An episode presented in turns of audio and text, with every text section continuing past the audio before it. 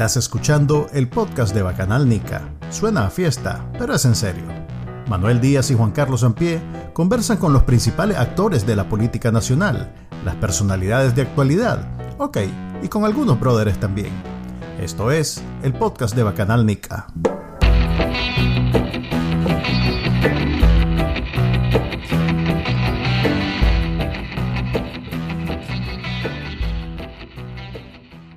Ok, bienvenidos al episodio número 39 del podcast de Bacanalnica. Hoy tenemos a una muchacha de mucho futuro, de mucho potencial, que trabaja en, una cadena ahí desconocida, pero que le estamos dando la oportunidad. Sí, le estamos dando la oportunidad para que se haga famosa. En un, canal de televisión de garaje. ¿Quién nos acompaña? Presentate, por favor. La vulgaridad soy yo. Me llamo Tiffany Roberts, soy periodista de la pequeña cadena que se llama Univisión. Si no la conocen, es, eh, de los Estados Unidos, nuestra audiencia son los hispanos. El programa al que yo participo tenemos una pequeña audiencia de unos 10 millones de, de hogares hispanos en los Estados Unidos. ¿Y tu audiencia de cuánto es, Manuel? No te preocupes que a partir de hoy te van a reconocer en las calles. para, que no se haga la bufa, para que no se haga la búfala, esta magia División ni siquiera consiguió acreditación para cubrir las elecciones de Nicaragua. Imagínate cómo están de devaluado. No somos nadie, nadie, no somos nadie, nada. Es que, es que el comandante solo invita a sus amigos. Eso es parte de la conversación del día de hoy. Hoy es 8 de noviembre, el 24 horas después de las elecciones en Nicaragua. No sé qué hice. A ver, aquí estoy. Perdón, es que si, si me ven raro es porque voy manejando en cinco en 10 minutos llego a Univisión, pero lo estoy escuchando y aquí vamos. Dale. Ok. Eh, este, este podcast se hace en movimiento para que vean. en, acción, en movimiento. tenemos a nuestros invitados haciendo tareas y, cosas, y eso es parte de la, de la, dinámica de este podcast especial de Bacaralnica. Em, es 8 de noviembre, hace 24 horas se dieron las elecciones en Nicaragua. Eh, Son históricas, ya sabía, ¿verdad? Son históricas. Fíjate que esa parte sería hacer una lista, porque ¿cuál es la parte más histórica? A ver, no sacó el 100%, que, es que, ya lo han hecho otros. en, un ejercicio de autocontrol dijo, no, sería ya demasiado. Se contuvo, se contuvo el comandante de sacar el 100%. No, eh, creo que lo histórico es que nadie fue a votar. Eso es lo histórico, creo yo. Se calcula que el 81% de la gente no fue a votar en Nicaragua, lo cual en Nicaragua sí es histórico porque siempre va Creo que el único récord era el anterior, en las elecciones de 2016, donde no fue a votar el 70 y pico por ciento. O sea que 10% más que las últimas elecciones esta vez no fueron a votar. Em, las razones, pues todo el mundo las sabe, por lo menos en Nicaragua no es secreto. Eh, yo diría que un, un detalle importante es yo creo que hasta en las peores condiciones, hasta en la última vez que fue la OEA, esta es la primera vez que no, no hay nadie observando, ni periodistas nacionales, ni periodistas internacionales, ni observadores reconocidos de algún tipo. Eh, es más bien una cuñada ahí de, uno de los hijos de, Ortega, una ex de, Daniel Ortega, eh, de observadora. O sea que hasta, hasta entre los amigos tuvo dificultad el comandante de llenar los cupos. Eh, eso sí es pues único pues parecen como que habían sido entonces, eh, o sea, las características de estas elecciones eran como elecciones primarias, ¿no? Elecciones internas, porque entre ellos decidieron, ¿verdad? Quienes eh, ya sabíamos que, íbamos, que iban a ganar, ¿no? Pero los de ahora con el porcentaje ellos se van a poder dividir las diputaciones. Eh, entonces creo que a este nivel es como una elección interna y repartición de la asamblea, a ver a, a cuántos curules le quedaron a cada partido.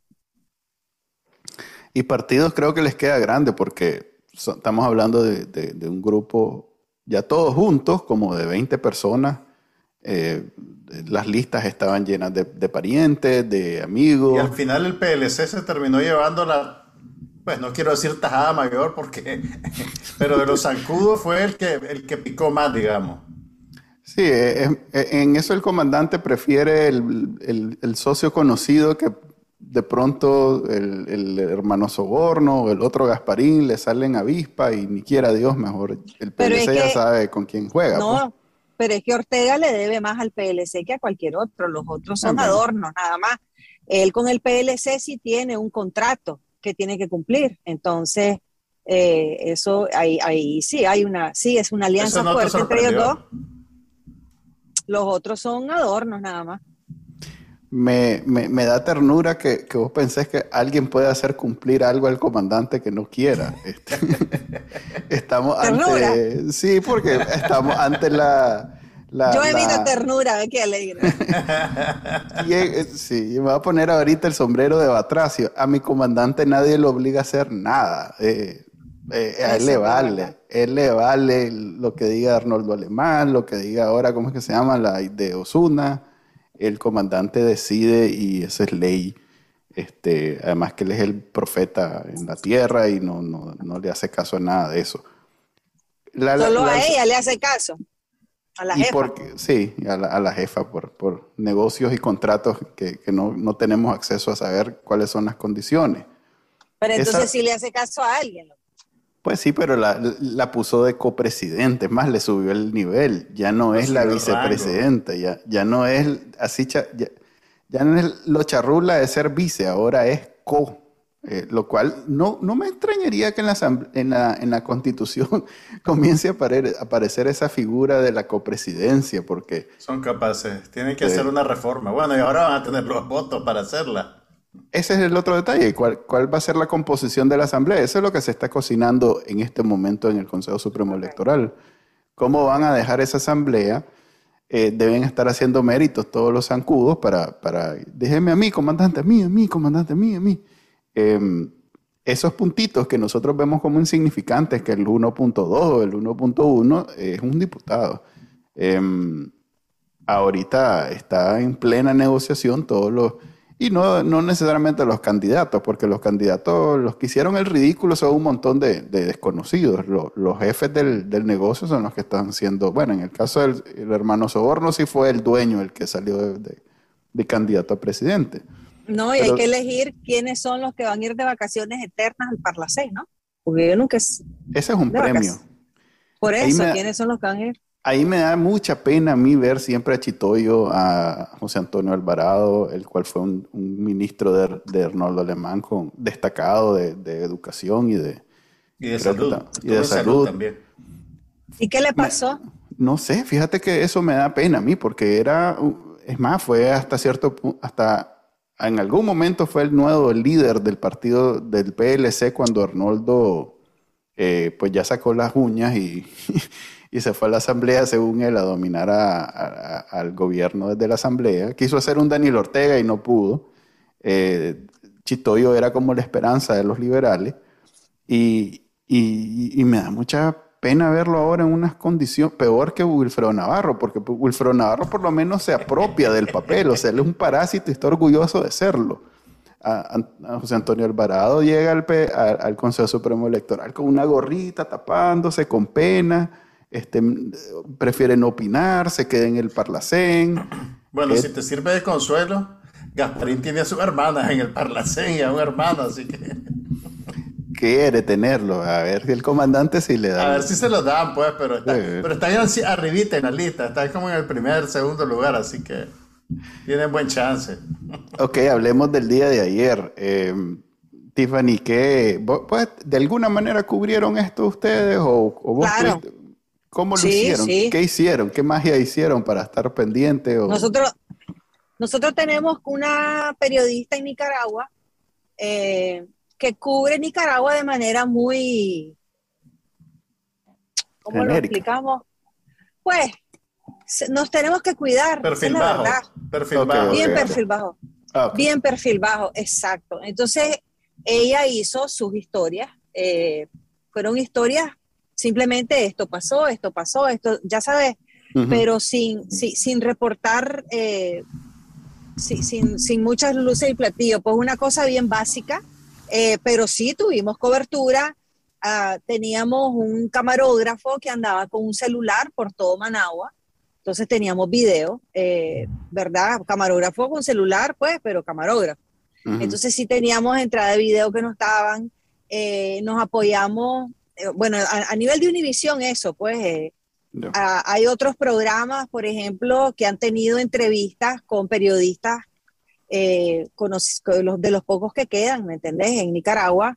Eh, no voy a decir nombres para que no los vayan a buscar a su casa, pero sí pues han tenido entrevistas con periodistas eh, independientes, no necesariamente de Univisión, porque ya cuando haces entrevistas ya pedís opiniones, así como vos y yo estamos hablando aquí, que no es lo mismo que si yo te hago un reportaje, pues que es para la audiencia de Univisión explicando básicamente por qué todo el mundo está diciendo que son elecciones ilegítimas. Entonces, eh, los reportajes de Nicaragua no hablaban de eso, era más o menos solo sobre la contienda, cómo se llevó a cabo, eh, esto y que el otro, ¿verdad? Y de ahí ya el resto, eh, pues eran reportajes que se hacían de fuera de Nicaragua. Entonces, pero de que se cubrió, se cubrió. Eh, y las imágenes, yo, yo, yo, estuve viendo imágenes todo el día, me imagino que ustedes también, eh, de todo, o sea, parecía, o sea, fantasma, ¿no? Las la, calles fantasma, no había nada.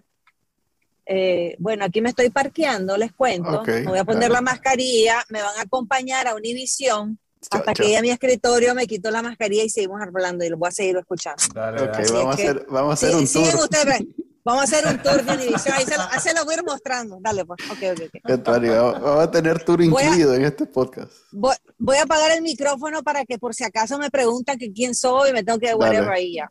Ok, dale, no hay falla. ok, yo voy a contar lo que, lo, que, lo que vi, porque en realidad desde fuera básicamente estamos a merced de lo que la gente valiente quiere compartir. Que por cierto, el más valiente de todos, voy a dejar eso más adelante porque estoy seguro que, que, la Tiffany va a querer opinar al respecto. Bueno, pero, ah, no, ahora tenés que hablar y después le preguntamos su opinión. Ok, la iglesia Monimbo, esa, esa gente ah, se ganó las elecciones, que, que ni, ni, ni, ni, políticos, ni nadie, nadie se atrevió. Ese, ese, esa gente puso la manta con explicación, o sea, un párrafo de explicación, no es aquello de que irse por la sutilidad, de que tal, vez, tal vez sí, no es como, como, decía el concepto, el silencio también habla. Nada, o sea, retando, poniendo ahí, mi dedo está limpio, esta es una farsa, eh, pues no, como, es, como son sacerdotes, no es como que van a poner... Eh, tu madre Daniel no, Ortega, pero sí, no, le van a decir masacrín, pero, pero sí eh, un gran... ¿Cuánto tiempo habrá estado la manta puesta? ¿Se la habrán tratado de ir a, querer apear? En la foto me pareció que era una manta dentro de la iglesia. O sea que lo más probable... Meter en la iglesia. Sí, también. Sí, no, no, esta gente no, no sufre de, de, timidez. Así, eh, y respetar templos como que ya cruzaron esa raya, pues hace rato. Exactamente. Mm, no sé este, si hay repercusiones. Me atrevería a decir que en, en está, división, miren, en exclusiva. Que no, que no digan que no es cierto. Eh, me, me, me, parece que en el, eh, más de alguien en el Carmen debe estar haciendo planes de cómo vengarse de, de, de, de Monimbo, que es una más, porque Monimbo, eh, digamos, la, la la trinchera más difícil para el sandinismo, irónicamente, pues e-, es el lugar más complicado, el que más problemas le ha traído a Daniel Ortega desde el inicio de todo esto. Em, y eso que un montón de gente se ha ido de Masaya, pues se han, se han tenido que ir por la presión. Y, y, ya ves, pues en pleno día de elecciones le pusieron la... ahí está, welcome. Eh, los que nos están escuchando, vale la pena que vayan a ver el video porque hoy sí, hoy, sí, vale la, pena. La sacamos del estadio gracias a la Tiffany. Mira, una pregunta para vos. La semana pasada estábamos hablando, creo que fue con Israel, sobre la gente que iba a ir a votar porque tienen que votar por principio, en el grupo en el cual te encontrás vos. Nuestra predicción de que iba a haber gente, un grupo importante de gente que iba a hacer eso, parece que no, que no funcionó, que realmente la gente le dio la espalda al proceso que el oficialismo estaba queriendo hacer pasar como elecciones. Eh, ¿Te sorprendió a vos ese resultado? Sí, sí. ¿Esperabas que fuera así de alta la, abstención? La abstención, sí. Pensaba que iba a ser igual a la vez pasada, pero 10% ya pesa. 10% no es lo mismo que, que pues, 5. son números y es fácil cuantificarlo pero se sintió mucho más. Eh, eh, ayer estuve en 100% Noticias con Pedro Molina y Lo Queen haciendo haciendo payasadas, sí. haciendo payasadas. Invitaron a los más serios a hacer un, un panel y, y, hablábamos eso, que a pesar de que ya sabíamos que iba a haber poca votación, en realidad que se vio, por lo menos por lo que logramos observar, la diferencia entre las elecciones pasadas, que fueron bastante, que hubo bastante abstención, y esta. Se notó. Entonces, yo me esperaba realmente un número eh, escandaloso. 81 todavía me parece grande. Fíjate que no, no, yo me esperaba algo así como el 90. Y, puede ser. El margen de error puede llegar a ser hasta 85. A las eh, y puede ser, porque en realidad, ¿cómo hacen para contar eh, los de urnas abiertas? ¿Sabes por qué 80? Mira, primero, que Monimbo es lo que más les duele. Inclusive con la represión, eh, en Masaya fueron extremadamente sanguinarios porque, porque Monimbo es una traición. No es lo mismo alguien que ya sabes que es anti-sandinista que alguien que estaba con vos y que se te volteó. O sea, Monimbo se les volteó y eso, eh, eso, eso mucho les ha dolido. Con respecto a la abstención, yo creo que todos los trabajadores del Estado, ah, obviamente tuvieron que ir a votar, más la militancia, más, más lo, de los servicios. A los parientes de los trabajadores del Estado los a los fiscalizando también. De ese 20%, yo estoy seguro que la, la cantidad de votos nulos ha de ser por lo menos un cuarto o un tercio, un cuarto, tal vez un cuarto de, lo, de esos votos son votos nulos. Y otros votaron contra, o sea, por, por, por, por Osorno, por, el otro. Sí, por Gasparín, sí. Eh, yo sí creo. Solo yo sí creo. Es un nombre, no, no, sí, Porque había gente que pensaba que si no votaba, ese voto, ese papel, lo iban a usar para dárselo al régimen. Entonces dijeron, mejor voy a ir a buscar mi voto, voy a ir a hacer mi caricatura en mi papeleta. Entonces también hubo esa tendencia, pero yo sí creo, o sea, yo tengo familia que por ahí pues no te voy a explicar ni para quién entras ni lo que sea, pero que sí estaba, que decía, si yo no voto por ellos, ellos se van a dar cuenta. O sea, esa persona tenía que ir a votar y estaba convencida esa persona que si entraba a la Junta y no votaba por Daniel, en su trabajo se iban a Tenían la manera de saberlo. No, tenían la manera de meterla en miedo a ella. Eh, y, no, y, no, es descabellado, puede ser. O sea, los más tienen un control, más de alguna lista debe haber. Revisame ahí por quién votaron estos, estos, estos y estos. No es, no es difícil juntar a 100, 200 incluso, que, que monitorees cómo votaron. Eh, puedo entender ese miedo. Yo, probablemente, si, si, hubiera sido así conocido, que me anduvieran ganas. Imagínate eh, si hubiera sido dentro del centro de Telcor. Imagínate, sí. eh, Decime vos esa, esa movida de, de, de, Facebook y YouTube. Fíjate que tengo preparado un artículo. ¿Te sorprendió, Manuel? Sí me sorprendió, pero tengo preparado un artículo donde voy a bajarle la llanta a todo el mundo. Y prefiero, bueno, haga, tiremos la premisa. Tirar la primicia. Ni cosquillas le hicieron. Ni cosquillas le... Sí, no, ya tengo medido todo. O sea, yo tengo una base de datos de todos los troles sandinistas. Y en Twitter estamos hablando... Eh, en Twitter fue mayor incluso que en Facebook. Eh, en Facebook ni se sintió. O sea, te puedo decir que perdieron como 400 mil seguidores. Pero lo de canal de YouTube sí les tiene que haber dolido, ¿no creo? Es donde menos les dolió. Es donde menos les dolió o sea, de, como 50 canales que les tengo medido, solo dos les votaron. Mm.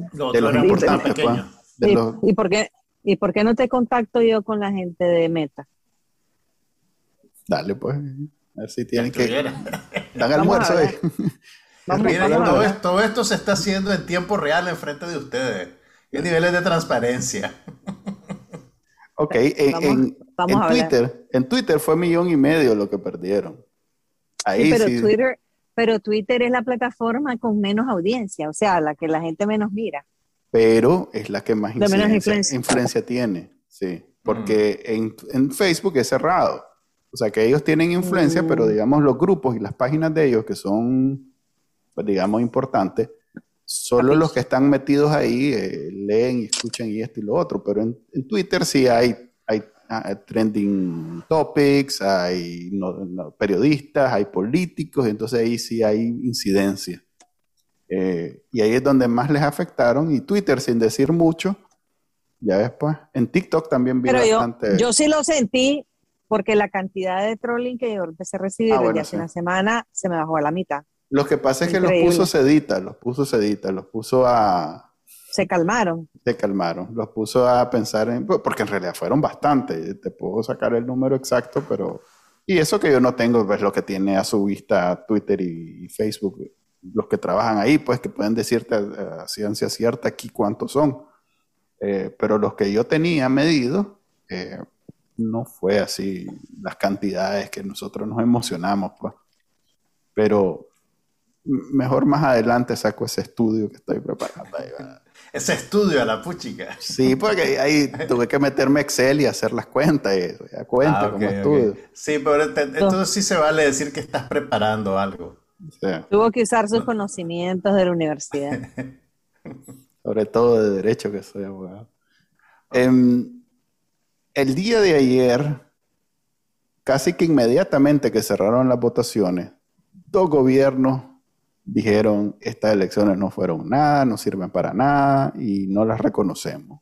Estados Unidos y Costa Rica. Estados Unidos y Costa Rica, que son nuestros dos principales aliados y casualmente es donde más nicas hemos llegado a, caer después de las cuestiones de todo. Y también son de nuestros principales socios económicos.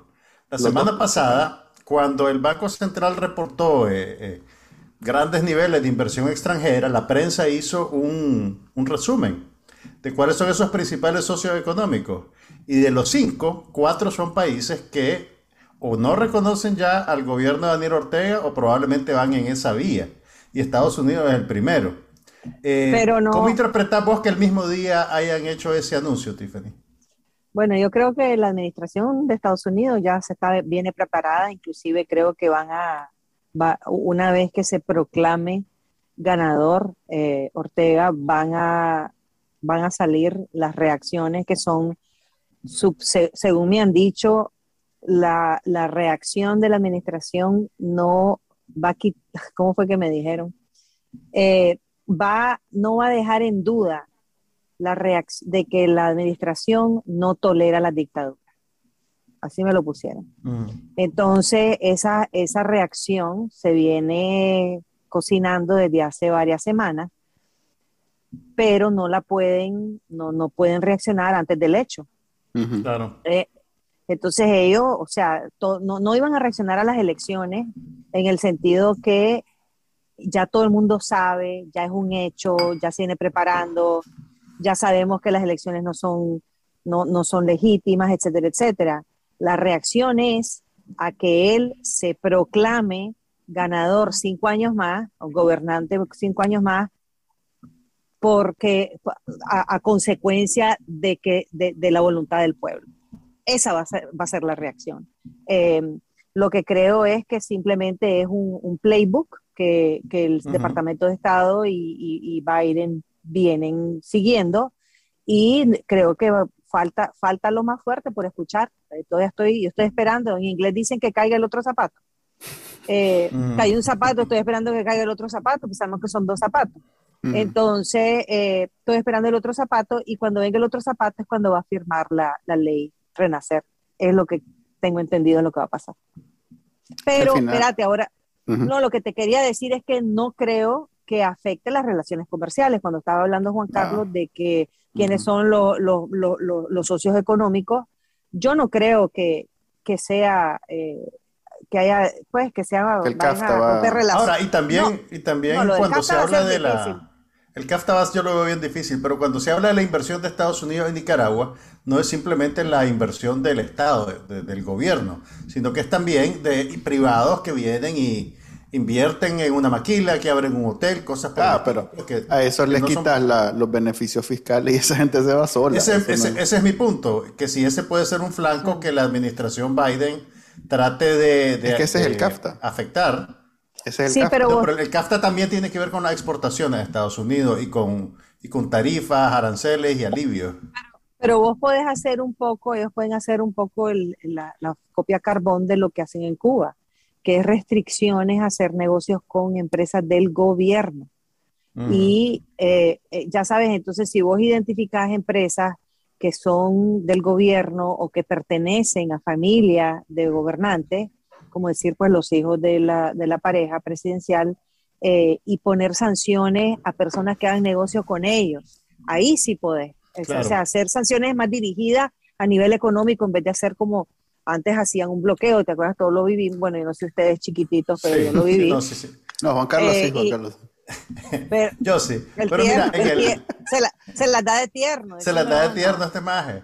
Mira, en el comunicado de Biden hay una línea que dice algo así como, pues estoy parafraseando, no me acuerdo literal, sin afectar a la población nicaragüense. Yo creo que esa es una clave de que no van a ir a sacar a Nicaragua del CAFTA completamente, sino que van a buscar otros caminos que presionen directamente a la dictadura y que no necesariamente reboten en efectos económicos para la población en general. No sé cuáles son esos, pues, pero creo que esa es más o menos la vía que van a tomar todo el mundo asume que el, siguiente objetivo es el ejército y sus negocios, que creo que ya es bastante... ¿Cómo es que le decimos a tu amigo? Al analfabeto. es que le has puesto un libro. Es que, a ver, ¿vos, has visto al general Avilés leyendo algo? No me digas que tiene el libro al revés. No, Manuel en su artículo de Vaca del Diga le dice el chile analfabeto, que yo creo que es un insulto para la gente analfabeta. Pues, los analfabetos no, tienen culpa, maje. A lo mejor es disléxico el pobre, pues no sé. Ok, pues no, que no sea general del Manuel ejército. Es, Emanuel es así. Soy exigente, soy exigente en mi funcionario público. ¿Qué querés que haga? El e, irónicamente vieras cómo se enreda él con las palabras, pero esa es otra historia. Por lo mismo no, no aspiro a, ningún, a ser general del ejército de la República, porque considero que debería haber alguien con más habilidades que... En fin.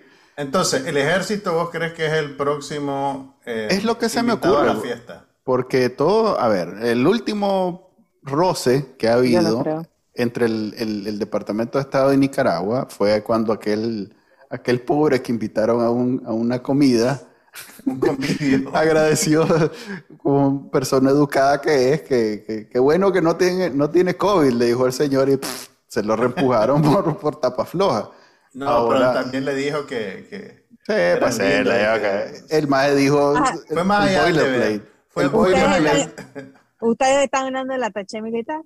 Sí, el ataché militar que dijo por educación que ellos eran importantes porque debe ser el boilerplate que le dan a todas las actividades protocolarias. Pues ustedes son buenos y nosotros queremos trabajar con ustedes. Fue más allá del deber ese oficial, pero. Pues sí, igual lo, Yo creo, se lo trajeron no, de, vuelta. No, no, no, no deberían de ponerle mucho significado a ese evento. Creo que ese evento fue un blip eh, donde, donde nadie, nadie se enteró de lo que iba a pasar y cuando pasó, eh, se quedaron asustados. A ese pobre ya lo reasignaron, eh, ¿verdad? Y, y después el Departamento de Estado se fue como en una campaña de publicidad para reasegurar de que ese no era eh, la posición, o sea, ellos trataron de enmendar y ponerle azúcar a, la, a, esa, a esa situación. Precisamente por eso, a partir de ese evento. ¿Qué, le pasa a tu mano? es que estoy tratando de unificar, de enlazar, precisamente por eso y por las sesiones en el Congreso que hemos oído, donde han mencionado bastante al ejército y sus negocios es que a mí se me ocurre que si no van a tocar el CAFTA, lo más lógico es que quién es el otro grupo comercial grande en Nicaragua que no sea el, pues la, empresa privada, es el ejército. ¿Vos qué pensás, eh, Tiffany? No creo, no creo. Yo creo, ¿sabes por qué? Porque yo creo que las relaciones que hay, las raíces, hay raíces largas, hay una historia larga ahí del ejército con el Comando Sur que data a toda la lucha contra las drogas y todo. Yo creo que la importancia del tráfico de drogas, tráfico de armas, está por encima de la dictadura.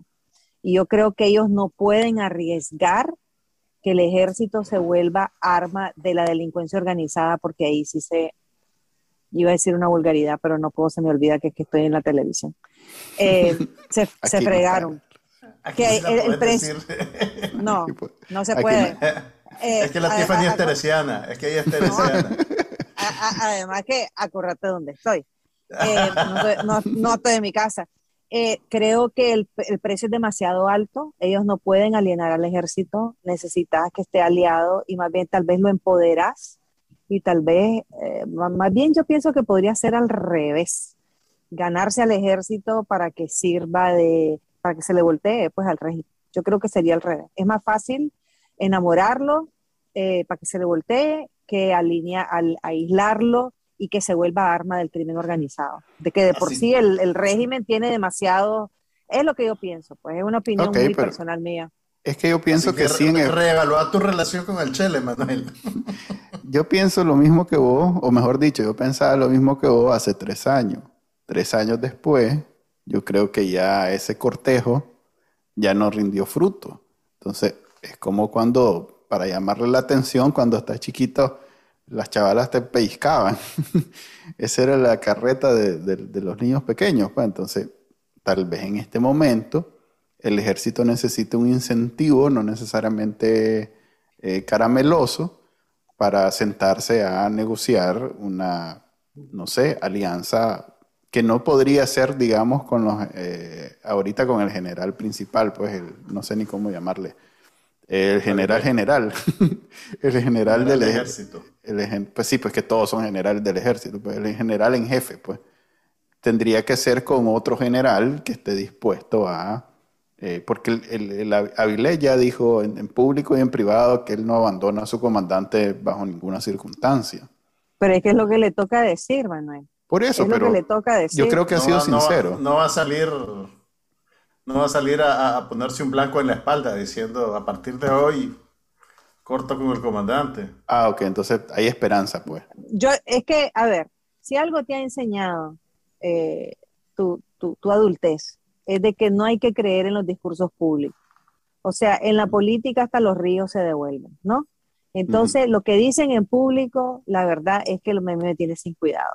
Uno te, vos tenés que ver la película, el, o sea, lo que es el, la selva y no los árboles, ¿no? Como dicen la película a nivel grande, general, y vos tenés que ver que el ejército tiene mucho que perder. Eh, a nivel económico y, hay que ver porque si, si le van a cancelar sus empresas al, al ejército eh, y le van a cancelar su, no sé, yo, yo pienso que ellos tienen mucho que perder. Ok. Eh, no sé, yo, yo había, ya, ese barco había zarpado para mí, la verdad. No, no tenía yo la idea que tal vez había esperanza todavía. Es que vos tenés que pensar de esta manera. Vos tenés que pensar que el, el, ejército, o sea, Juan Carlos apagó la cámara y no apagó el micrófono, ¿estás claro, verdad? Sí. Que le vamos a escuchar toda, toda la cochinada que está haciendo ahí, se la vamos a escuchar. Ok, espero que, no sea que, va al baño. La carne del horno. Oye, sea en serio, nos están viendo como 5 mil personas ahorita. A ver, a ver, escucha, escucha. Escucho. Entonces, entonces, sí, pero es que Juan Carlos me dejó completa, con, ahora con la carne estoy pensando que cómo, quiero saber cómo la cocinó. Ahí la va a traer, hombre, ahí la va a traer.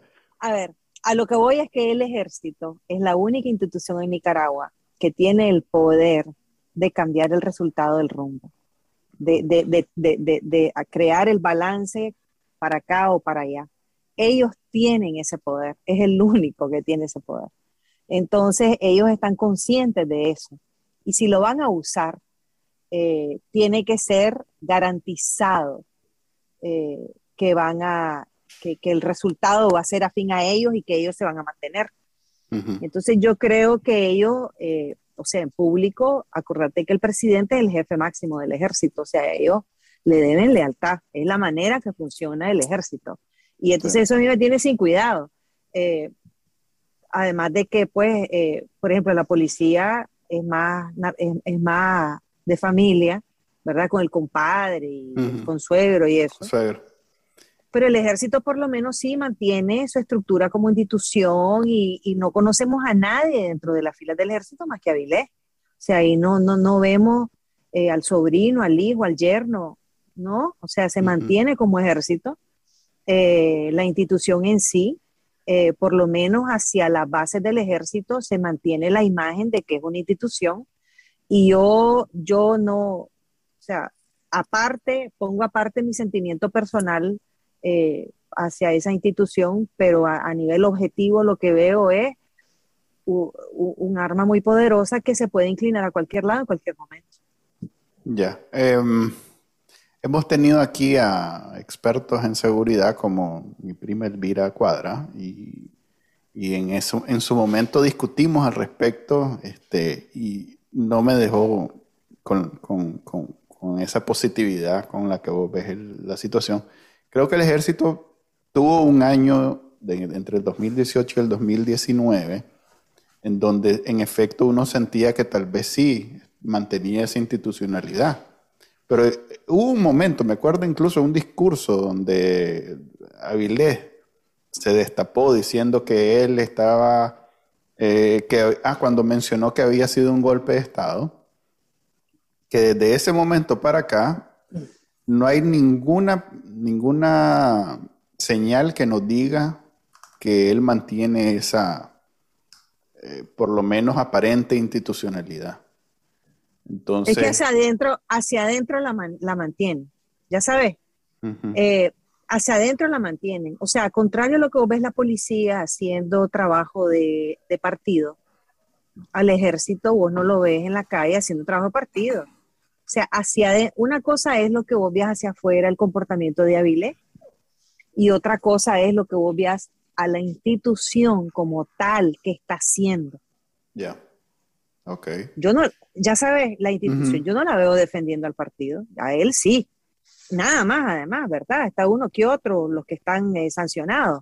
Eh, y son más ex militares los que están sancionados, que, que, son más los retirados sancionados que los que están activos. Eh, entonces, y, pero no, o sea, no es que yo los defienda en el sentido... Entiendo, entiendo, entiendo. Lo que te estoy diciendo es que no los puedes descartar. Eso es todo lo que estoy diciendo. Ok. Qué bueno, porque entonces, ¿en qué se va a manifestar la escalada de, del gobierno de Estados Unidos ahora que... ¿De qué manera? Pues porque más sancionados creo que no hace ninguna diferencia.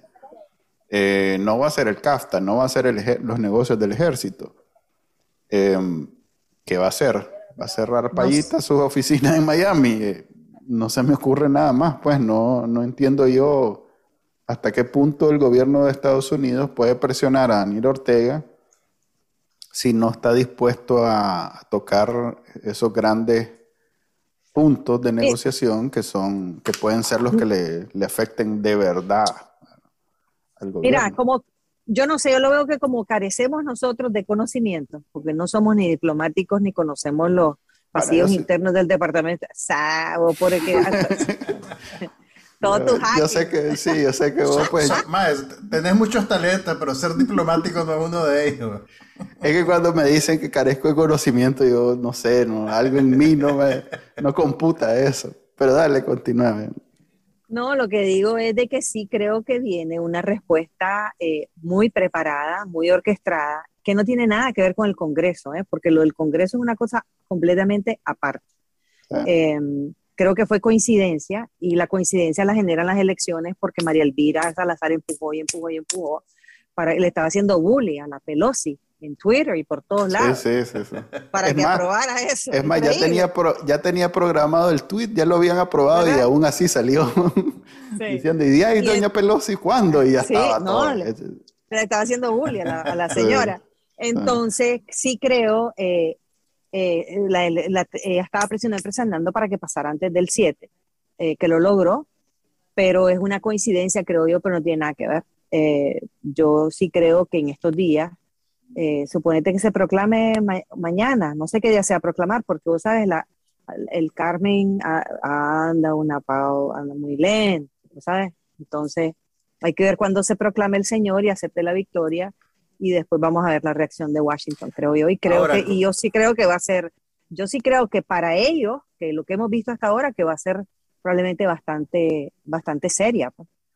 Que ahora volteemos la tortilla, por así decirlo, Tiffany. ¿Cuál crees vos que va a ser la reacción del orteguismo de cara a estos resultados? Pues obviamente no va a reconocer la abstención en los niveles que dice urnas abiertas, va a decir que sí ganó de buena ley, pero vos crees que políticamente va a cambiar algo, va a liberar a los presos políticos? ¿Qué, qué ves vos pasando en esa, en esa, en ese bando?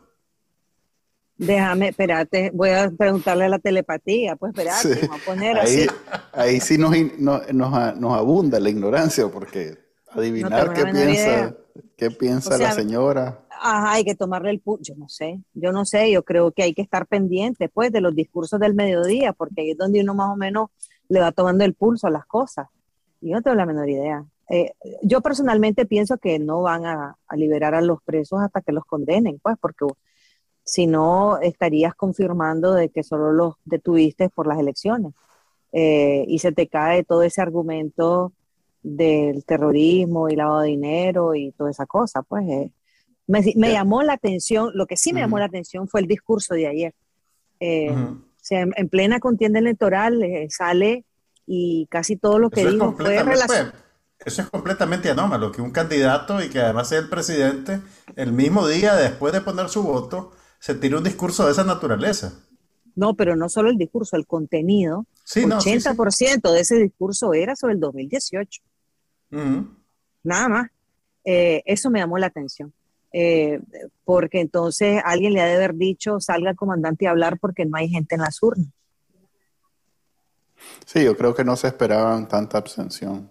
Y toda esa, ¿cómo es que le están llamando la operación Repela? Algo así que fue como lo, que se ha filtrado es como desesperación en el momento, como que lo sorprendió. No se esperaban. Son, a ver, son como 140 mil trabajadores del Estado. ¿Cuánto es el 20% de los, de los votantes? Ustedes que saben sumar, son 4 millones de votantes. ¿Cuánto es el 10%? Bueno, preguntarle a Pexeli, ¿no es que lo tenés ahí con la gente? A ver, hay como 750 mil, 800 mil por ahí. Ese es el 20%. Más o menos. No, el 25 sería un millón. Ok. Y son 4 millones, entonces el 25 pueden ser 750, 800, por la ahí. la matemática no es muy fuerte tampoco. ¿La población votante es 4 millones? Según el Consejo Supremo Electoral este año. 4 millones y un cachito. Sí. Yo creo que fue el cachito el único que votó, porque si tuvieron problemas para que llegara a votar los, los trabajadores del Estado, que son apenas 140 mil, Ok, pero son 140 mil, sumarle un cónyuge a cada uno de esos, digamos. Ahí tenés 240, 280 mil. Ok, pero estoy hablando que hasta eso les costó. O sea que si tuvieran un millón, pues un 100 mil no es tan complicado, pues. Pero si no llegaron ni a los 500 mil, o sea, una operación como la que están filtrando, me suena a mí que cuando vieron que solo tenían 300 mil, 400 mil votos, ahora vayamos a escarbar hasta lo último, porque para que lleguemos a los 500 mil, eh, eso es todavía más escandaloso que el 20%. El 20%, como decís vos, son un poquito menos de un millón. Sí, pero a ver, los números, para mí los números no... Eh, nadie le va a creer a los números porque ¿quién te va a dar una cifra que vos vas a creer? ¿Me entendés? Pero las imágenes, las imágenes son impresionantes. O sea, ah. ¿cuánto, la última vez que vos fuiste a votar, Manuel, has votado, ¿cierto? Todas las veces. Ok. ¿Qué es el promedio que vos has estado en fila?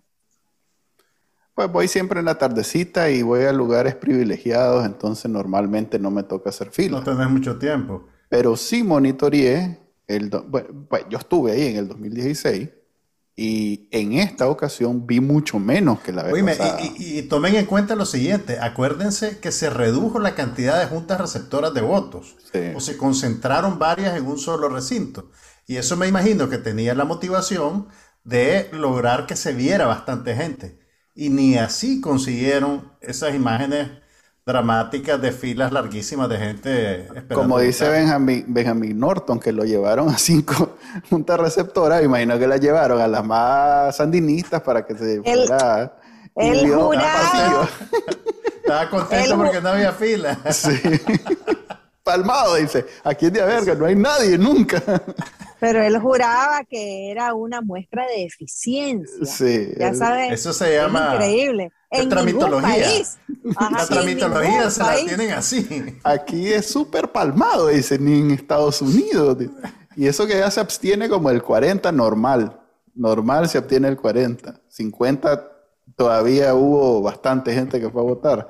O sea que aquí estamos hablando de que 20 a lo sumo, a lo sumo. O sea que yo creo que los números de urnas abiertas son más bien conservadores. ¿Vos crees que son optimistas?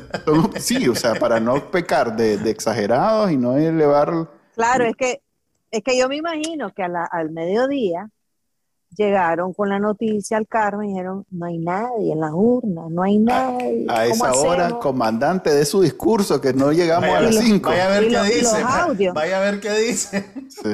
Y los audios que cruzaban decían, no, vamos a golpear puertas, todo el mundo, vamos a votar, a votar, a votar. Ok, algo que decías ahorita sobre su discurso del 2000, yo, yo también siento y también lo que dijiste que no los va a sacar sin condenarlos primero. Yo también siento que hay una gran diferencia entre el 2019, donde sí sacó a los presos políticos eh, sin condenarlos, porque nadie en el mundo le estaba poniendo atención a Nicaragua. Yo creo que ellos, eh, tal vez un mérito para, para Pitipua, hoy en día sí tienen por lo menos una, una, una seña de, de portátil alrededor de ellos en el mundo eh, todos esos, los 200 que vinieron son, querramos o no, algún tipo de liderazgo deben tener en sus países y son eh, parlantes y, defensores de la causa sandinista y para ellos fue el acto de ayer. Para ellos puede ser eso que están haciendo de condenar y, no sacarlos porque si alguno de esos ya les creyó, y hay ahí entre esos gente de Estados Unidos, eh, quiere decir que si hay una audiencia, vale la pena hacer el, sociodrama. Entonces sí, sí pienso que tal vez ahora con, esa audiencia, pues que no es mucha, pero ya es algo. En el 2019 era cero. Donde iban, nadie les creía. Se daba igual si lo sacaban o no sacaban los presos políticos, porque de todos modos a nadie le importaba. Es más, lo sacó sin una sentencia. Salieron, fue un acto completamente administrativo, pues. Entonces hay una gran diferencia ahorita en ese sentido. Lo cual me lleva a pensar que de ahora en adelante él va a ser un poco más formalista en su forma de ejercer su dictadura y que va a hacer cambios en las leyes y que van a hacer leyes nuevas. Lo que hizo pues es todo este año, las leyes, las tres leyes nuevas, eh, los juicios, la fiscalía, em, y puede ser un cambio importante así de esos donde se siente a nivel nacional, eh, desde la formación del Estado, desde las... Pues, pues, me imagino, por poner un ejemplo, que de pronto tal vez decide que las elecciones, de, ¿cómo se llama? Las elecciones municipales tengan otra naturaleza, que de pronto eh, veamos eh, una cuestión, una representación diferente, que en algún momento él defendió la un sistema más representativo con, C, con CLS, que le llamaban en ese momento CPC, y que, y que entonces en vez de ser una elección de la manera en que la conocemos, iban a ser asambleas, o sea que vienen cambios más serios por, por, precisamente esto, por vender esa idea que eh, él está haciendo un gobierno y que el gobierno va, eh, tiene, defiende, o mejor dicho, eh, corresponde a una ideología y que hay gente que lo está poniendo atención y que entonces es la izquierda y esto y lo otro.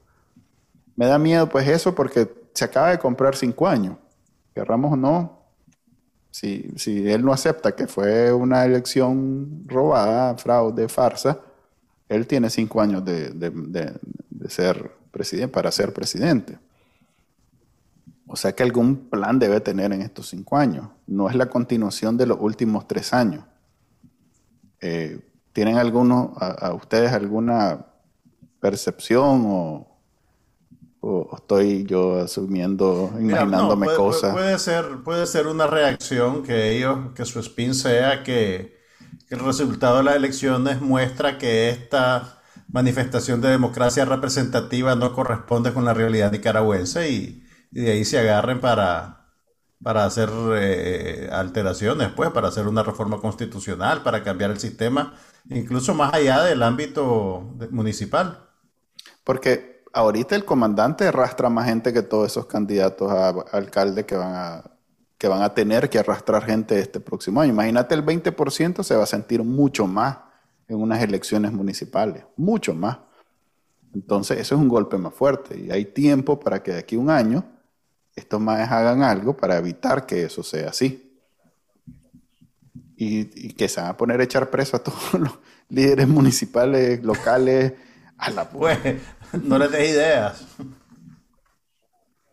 Mira, yo todo, lo único que a mí se me ocurre es que a ellos les urge la normalidad económica.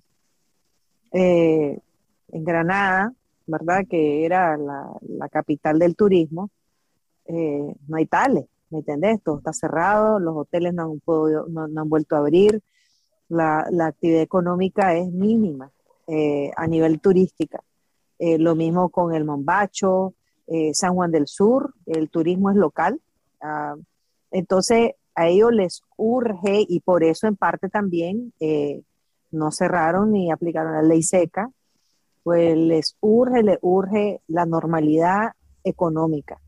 Entonces, lo que ellos vayan a hacer, creo yo, porque ellos necesitan sostenibilidad em, para poder sobrevivir y poder recuperar su base. Ellos, me imagino que han de pensar, pues, de que van a recuperar, que la gente lo que le interesa es su tortilla y su gallo pinto, pues, y que ellos por eso lo, de, lo, del, lo del combustible, ¿no? Y ese tipo de cosas, decisiones económicas que están haciendo. Entonces yo por ahí más o menos es por donde yo veo que las decisiones de ellos van a tratar de recuperar esa normalidad.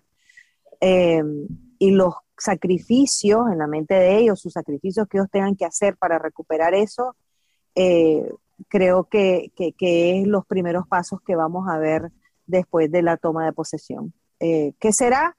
No sé, pero sí creo que va a ser en torno a la recuperación de la estabilidad económica. Se viene un, diálogo con el COSEP, eso lo puedo yo. Con César Zamora. Sí, mis habilidades psíquicas me dicen, mi, sentido arácnido me dice que va a sentarse con el COSEP a, discutir un nuevo acuerdo. ¿Vos qué pensás, Juan Carlos? Yo creo que sí, o sea, yo, creo que eh, va, a ser algo más amplio, yo creo que va a llamar a un diálogo y de esos interlocutores el único que va a tener algún nivel de credibilidad, entre comillas, va a ser el COSEP, a pesar de que el liderazgo de César viene después de que echan preso a, de que secuestran a Michael Hill y Álvaro Vargas. Pero apartando de eso, pues no sé quiénes son los otros interlocutores.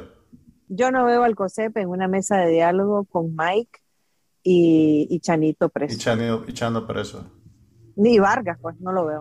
No lo veo. No sé cómo lo ven ustedes, yo no lo veo. Pero es que Zamora es el COSEP. Eh, yo lo conozco, ¿verdad? Y yo no voy a meter las manos al fuego. Pero, pero ustedes piensan pues de que él tiene un pie en el Carmen y yo no creo eso. No, no, no, yo no digo que tenga un pie en el Carmen. yo lo que te digo es que recuerden que hace un par de meses del COSEP salió una carta haciendo un llamado a tender puentes, creo que fue la expresión que utilizaron. O sea, más allá de la, de la, de la opinión que pueda tener César o de sus antecedentes, eh, yo creo que dentro del COSEP sí existe, digamos, cierta impaciencia por el estado actual de las cosas y existe eh, un grupo de gente, que no sé qué tamaño sea, ni qué nivel de incidencia tenga, que quiera voltear la página, ¿me entendés? y que esté desesperado por porque las cosas vuelvan a tener algo de normalidad. Y bueno, el que, el que está preso, salado pescado. Entonces, me imagino que... Vos no, vos no ves eso pasando. No, no, porque eh, primero que César nunca se imaginó que iba a estar en esa posición, ni nosotros nos imaginamos. O sea, cuando a César lo ponen de segundo vicepresidente, fue porque nada, todo el mundo dijo que no y él se quedó sentado. de un paso atrás y él se quedó parado. y él se quedó ahí, pues todo el mundo salió del cuarto y él quedó ahí, ah, pues vos, te quedás. Eh, y entonces él, él, nunca se imaginó, nunca se imaginó. La chaqueta le queda enorme. Eh, eh, él, él no, no creo que él esté a la altura de tomar esas decisiones, eh, porque, porque o sea, hablar del COSE para él, con el color que tiene, no tiene, y, no digo que sea bueno o malo, pero no, no tiene el voto de confianza eh, de, muchas personas, ni de, ni de la población, ni dentro del sector privado. entonces no, no, no lo veo así, pues. No, no. lo veo así. Ok, eh, bueno, lo, que va a suceder entonces es que se va a continuar esta política de divorcio entre la empresa privada y el gobierno, lo cual, puchica, no he encontrado yo señales de que va a haber un cambio en los próximos meses. Lo que veo es que vamos a seguir en la misma situación sostenida a lo largo de quién sabe cuánto tiempo.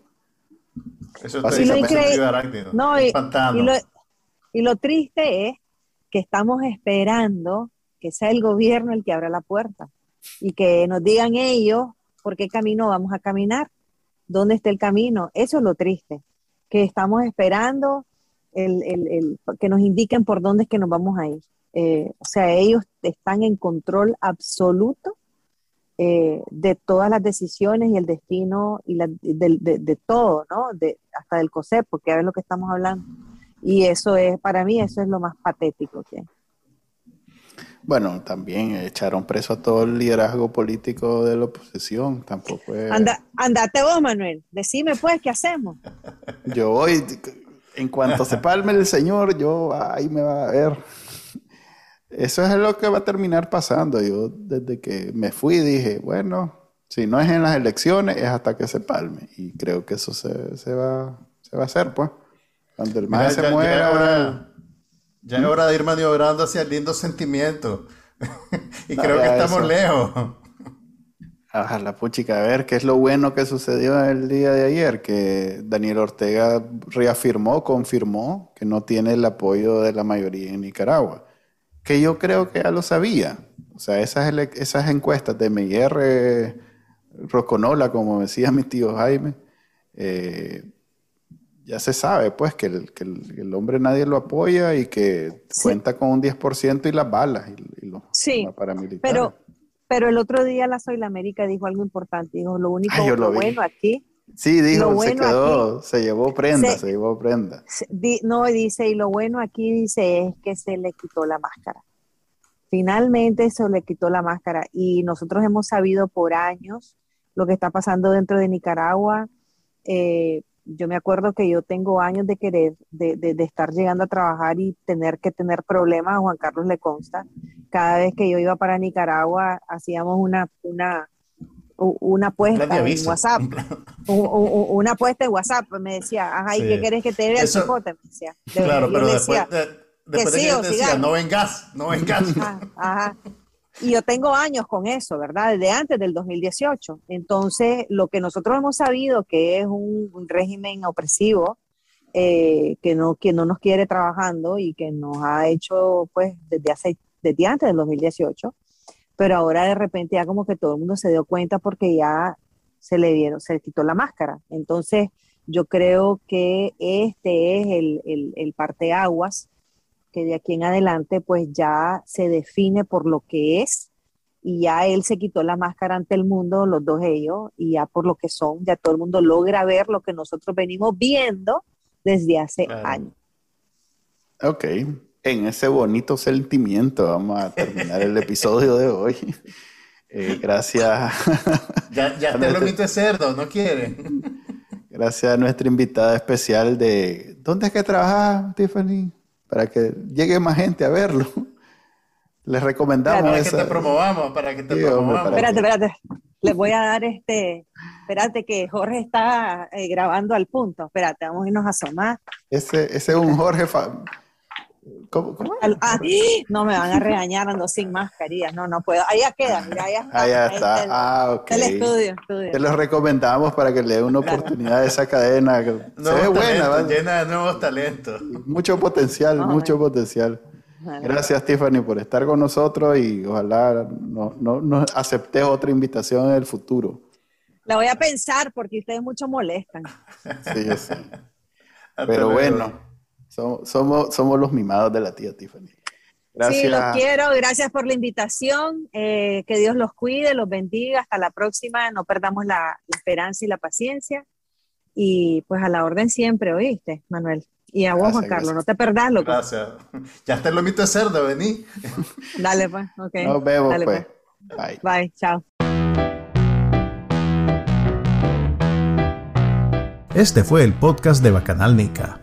Compartilo, déjanos una reseña y enseñale a tu abuelita cómo escucharlo. Te lo va a agradecer.